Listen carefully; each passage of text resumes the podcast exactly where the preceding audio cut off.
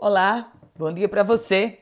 Chegamos com as primeiras do dia desta terça-feira, 19 de outubro de 2021.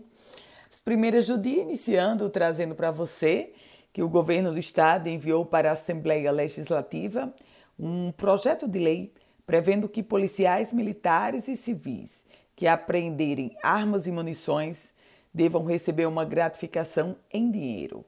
O projeto institui o Programa Estadual de Incentivo à Atuação Policial.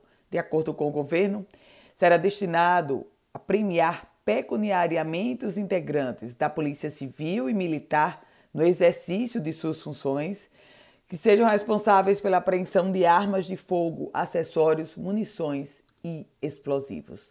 Aliás, por falar no governo do estado, em outro foco agora, o executivo está discutindo com os, com os servidores da administração direta a concessão de um reajuste dos vencimentos.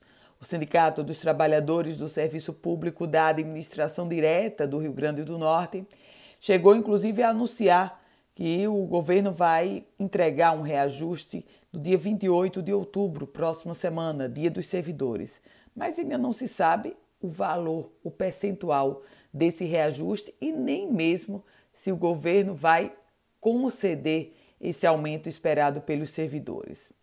E outra informação é sobre vacinação, porque as filas estão aumentando na medida que está sendo ampliada a vacinação, isso aqui em Natal.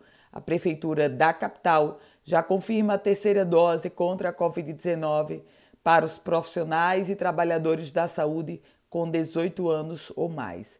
Qualquer um já desse grupo já pode procurar uma unidade básica de saúde para se vacinar.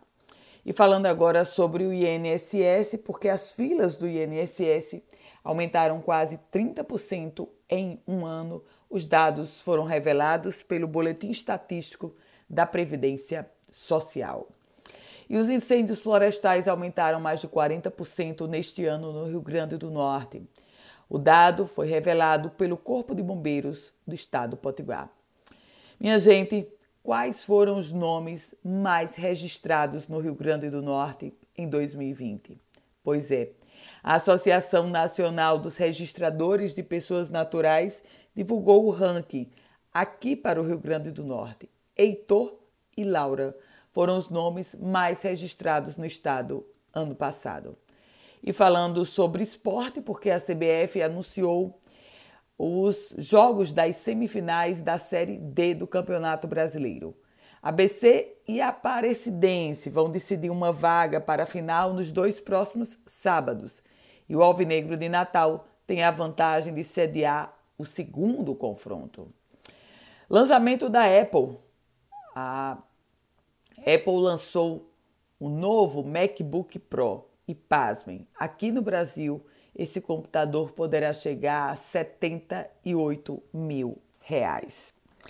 Com as primeiras do dia, Ana Ruth Dantas, quer receber um boletim como esse? Manda uma mensagem então para o meu WhatsApp no 987168787. A você, um produtivo dia!